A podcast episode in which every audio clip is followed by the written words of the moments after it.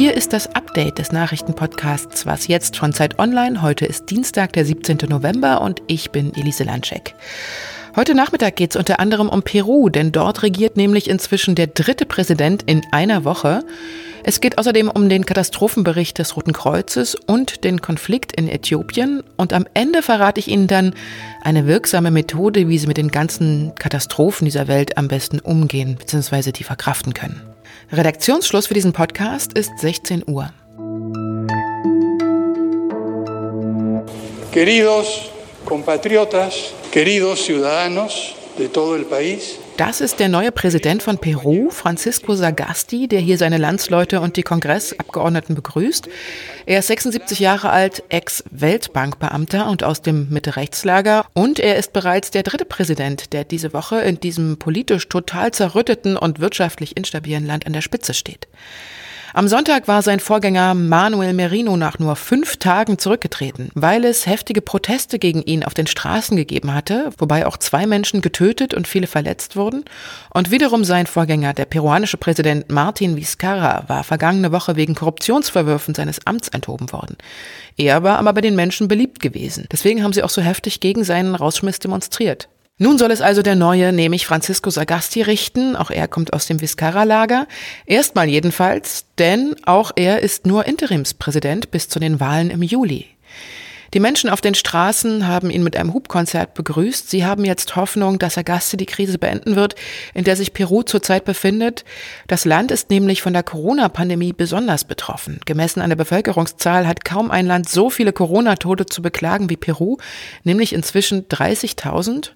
Und mit 700.000 Erkrankten hat Peru auch mit einer der höchsten Infektionsraten überhaupt.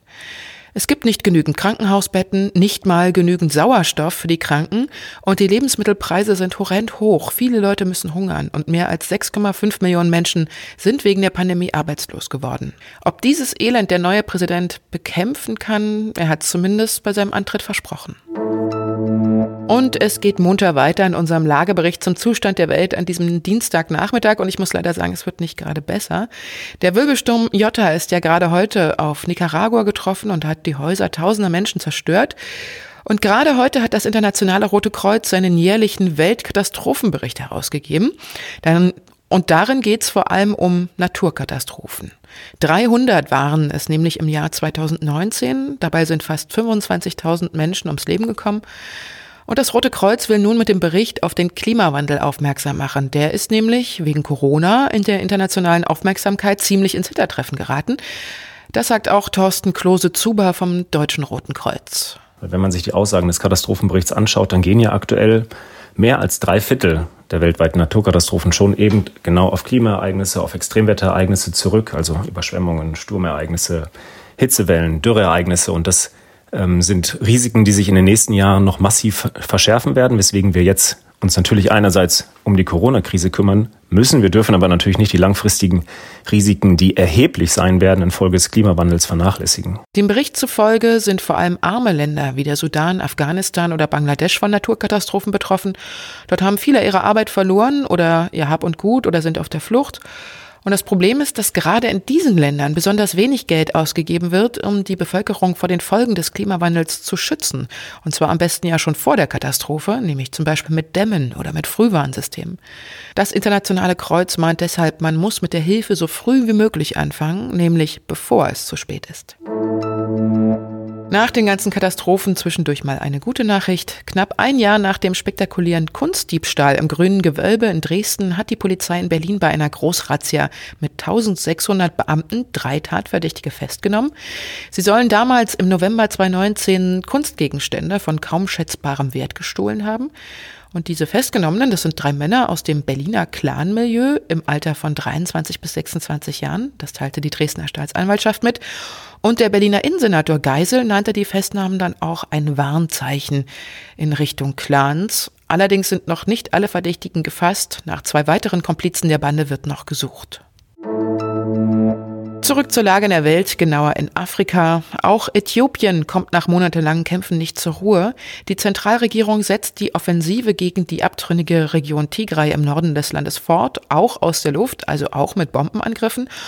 Und nun hat Äthiopiens Ministerpräsident, übrigens ein Friedensnobelpreisträger von 2019, erklärt, dass das dreitägige Ultimatum, das den Milizen in der Region gestellt wurde, abgelaufen ist und nun in den kommenden Tagen zum finalen Schlag ausgeholt werden würde.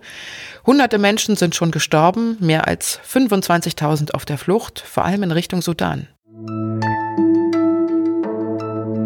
Was noch? Angesichts der ganzen Katastrophen, den großen weltweiten, aber auch den kleinen täglichen, die vielleicht bei Ihnen verbunden sind, mit den Folgen der Corona-Pandemie, aber vielleicht auch mit dem ganz normalen Alltagsfrust zu tun haben, haben Sie da nicht auch manchmal Lust, einfach nur zu schreien? Ich sage Ihnen, tun Sie es einfach, denn Experten haben schon lange herausgefunden, dass Schreien der Psyche hilft. Das Angstzentrum, die Amygdala, wird damit nämlich beruhigt und es gibt sogar richtige Schreitherapien. Und die Marketingagentur der Isländer weiß das auch und hat sich deshalb eine richtig gute Promoaktion ausgedacht. Auf der Webseite lookslikeyouneediceland können Sie nämlich Ihren Schrei per Audioaufnahme aufnehmen, sogar mit Anleitung, wie Sie dabei am besten stehen sollten oder wie Sie Ihren Atem am besten sammeln. Und dann schreien Sie ins Computermikrofon, drücken auf Senden und der Schrei wird eins zu eins in einer der einsamen Landschaften Islands, zum Beispiel in einem großen Wasserfall, über große gelbe Lautsprecher abgespielt. Also tatsächlich live in der Natur. Und das können Sie dann auf dem Bildschirm im Video live verfolgen. Na dann.